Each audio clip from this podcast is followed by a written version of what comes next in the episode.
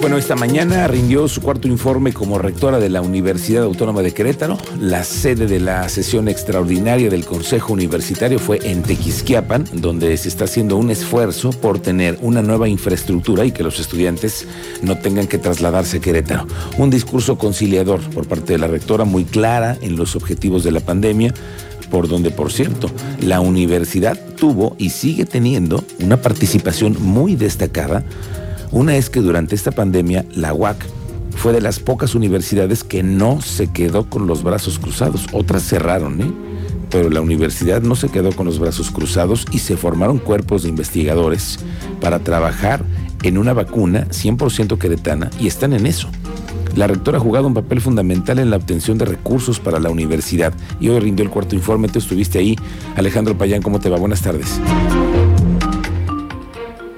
¿Qué tal, Miguel? Muy buenas tardes. Pues seguimos aquí todavía en el Tequisquiapan, donde la rectora de la Universidad Autónoma de Querétaro rindió sus actividades en el que la comunidad universitaria se recuperará con resiliencia tras este periodo de la pandemia de casi dos años, con el regreso a las aulas de forma presencial. Todas las unidades académicas eh, se esperó para el mes de marzo. La rectora destacó que la pandemia provocó la recesión de 1.708 eh, estudiantes en casi dos años, lo cual una reducción de 29% en comparación con el último semestre previo a esta pandemia, lo que comentó la rectora al respecto.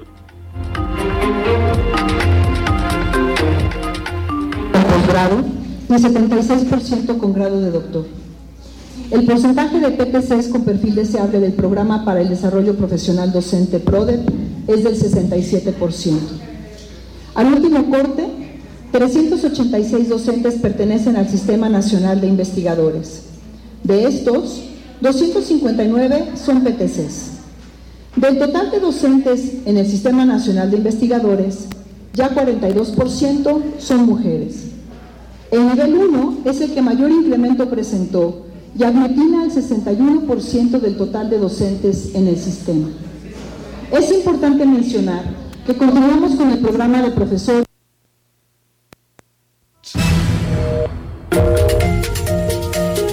Bueno, recuperamos eh, más tarde la comunicación con Alejandro Payán para hablar más allá del tema de la Universidad Autónoma de Querétaro, este eh, mensaje que envía la rectora de estar intensamente inmersos en los problemas que tiene la sociedad queretana, intentar darle solución, ampliar los temas que tienen que ver con la cobertura eh, en el tema educativo, ampliar las oportunidades para muchos jóvenes.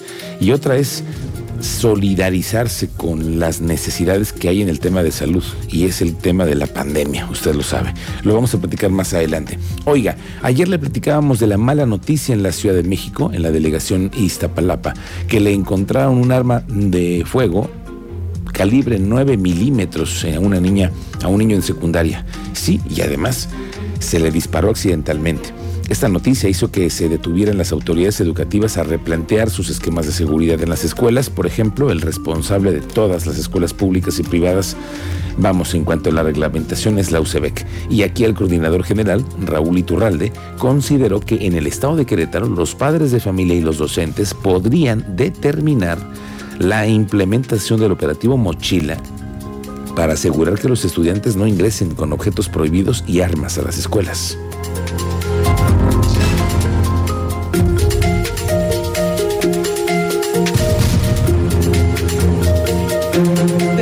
Desde luego son muy lamentables. Es muy lamentable que un niño, un jovencito se cause un daño accidentalmente por haber tenido acceso a un arma de fuego. Eso es muy lamentable. Sin embargo, nosotros lo que hacemos es que en cada escuela se ha constituido un comité escolar que forman parte los padres de familia y los maestros. Yo les pediría ah, atentamente a los comités escolares que platicaran sobre eso y que ellos, de acuerdo a que ellos son los que tienen la patria potestad sobre los niños, pues que determinen qué procedimientos se, requieren hacer. Oiga, hoy Julia Águila, nuestra máster en redes, nos va a platicar sobre Inventando Ana. ¿Ya la viste tú? Cristian Lugo. No, señor. Bueno, Inventando Ana es una nueva serie de Netflix que se centra en una historia de una periodista en Nueva York que detecta el caso de una chica rusa llamada Ana quien por medio de Instagram aparenta dinero, relaciones, viajes, poder y además logra estafar bancos, fondos de inversiones, todo en Nueva York. Algo muy similar a lo que pasó con el estafador de Tinder, ¿te acuerdas? Sí, sí. Bueno, pues la historia que además ha sido un éxito en Netflix, Inventando a Ana, la vamos a platicar hoy con nuestra especialista en redes sociales, Julia Águila. Bueno, esta tarde nos vamos veniendo enterando de propios internos en el penal de San José el Alto, de lo que ha sucedido. Escuche usted lo que hemos conseguido. Hemos tenido contacto con la población penitenciaria del centro varonil. ¿Por qué? Porque están denunciando que desde hace casi dos años no hay visitas. A los familiares de los internos no pueden entrar por el tema de la pandemia. Este ha sido el pretexto desde el sexenio pasado y en esa administración se ha seguido la misma mecánica. Los internos no tienen la posibilidad de tener visitas, pero a la otra es el contagiadero, que no se entiende. Si no hay visitas, es para que no hubiera contagios. ¿Estamos de acuerdo? Se cierran, se hace, un, un perímetro ¿no? sanitario para que nadie ingrese al penal, solamente los custodios. Pero entonces, ¿por qué el contagiadero? Esta tarde logramos entrevistar a uno de los internos que nos dice su nombre y que habla de lo que está sucediendo. Escuche usted. Hace un mes, este, toda la toda la población penitenciaria, todas las personas privadas de libertad aquí en el centro penitenciario 1 varonil de San José del Alto Querétaro, fuimos contagiados de COVID, incluyendo al que porta la voz el día de hoy, que mi nombre es Adrián de la Torre Ramírez. Este, fui contagiado también y esto es derivado de, que las personas, bueno, de que del personal que labora dentro del centro penitenciario, ya que tenemos dos años el día de hoy que no tenemos visita de ningún tipo, no tenemos contacto con nuestras visitas, se nos ha prohibido prácticamente ese derecho. Yo les enumeré 27 áreas que ingresan y egresan todos los días del centro penitenciario. A ellos no se les hace una prueba de COVID como la que supuestamente se tienen que realizar. No tienen las medidas sanitarias hay una persona prácticamente demasiado enferma ahorita que, que habita aquí en el módulo que yo habito, está prácticamente grave. Le tendremos más informes sobre esto que está sucediendo en el centro varonil de San José el Alto y tendremos más adelante más reportes. Bueno, el teniente Mérida tiene más información. Teniente, ¿cómo te va? Buenas tardes. Muy buenas tardes, Miguel Ángel, para informarte que el día de ayer ya fue capturado el sujeto que arrolló y mató a Jesús, el ciclista esto al sur de la capital el pasado 4 de febrero, después de que las investigaciones avanzaron y se, cuestionó a la empresa propietaria de la grúa, se pudo identificar al conductor quien por medio de una orden de aprehensión fue detenido y presentado ante la autoridad judicial para que en audiencia inicial el juez de control resuelva sobre su vinculación a proceso por el delito de homicidio culposo. Más detalles más adelante, Miguel Ángel. Gracias, teniente. Vamos a estar pendientes con ese asunto porque es una responsabilidad de el Corralón y el Instituto Queretano de Transporte y hay varias autoridades que están inmersas. Por cierto que el director del IQT, David Sánchez Padilla, reveló que de acuerdo con el estudio que realiza el Instituto Queretano del Transporte, el 8% de las rutas del transporte público Corobús de la zona metropolitana podrían tener un ajuste con el objetivo de que tengan frecuencia y los recorridos sean más cortos. Esto luego del levantamiento de encuestas que se hicieron a los usuarios de este servicio. Cuéntanos tú, Andrea Martínez, ¿cómo te va? Buenas tardes.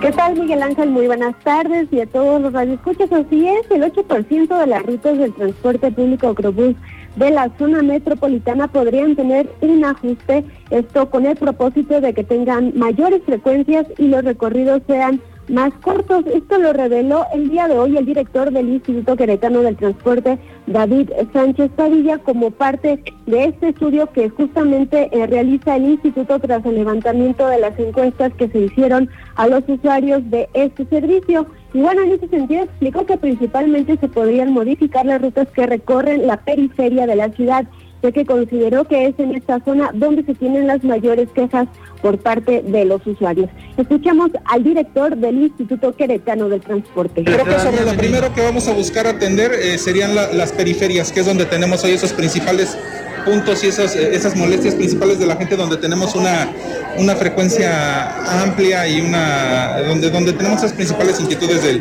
del paso de la unidad, en esos puntos de la periferia de la ciudad que son los que buscamos acercar. Y bueno, Sánchez Padilla reiteró que a mediados de marzo se podrían tener los primeros resultados de este estudio que se realiza para mejorar el servicio del transporte público colectivo. Sin embargo, bueno, también aclaró que después de ello se podría determinar qué estrategias se pueden implementar de manera sencilla para que se vea el resultado, pero también para que no se vea afectada la ciudadanía. Finalmente, el director del Instituto Queretano del Transporte recordó que actualmente se cuenta con 83 rutas en la zona metropolitana y más de 500 unidades que hacen la cobertura del servicio de transporte público Crobus. Esta fue la información, Miguel Ángel. Gracias, Andrea. Estamos pendientes contigo. Oiga, ayer por la tarde, en una sesión de Cabildo, se aprobó por fin la creación del Parque Interurbano Jurica Poniente, que ha sido una petición de años por parte de los vecinos para proteger esta área natural en Jurica que comprende algo así como 224 hectáreas. La idea es que el parque también ayude con las lluvias, que ya ve que esta zona regularmente tiende a inundarse porque servirá además como una zona de amortiguamiento para lluvias y disminuye el riesgo de inundación, según me cuentan los especialistas. Una nueva zona verde, protegida, cuidada y que forma parte del nuevo pulmón es el Parque Jurica Poniente.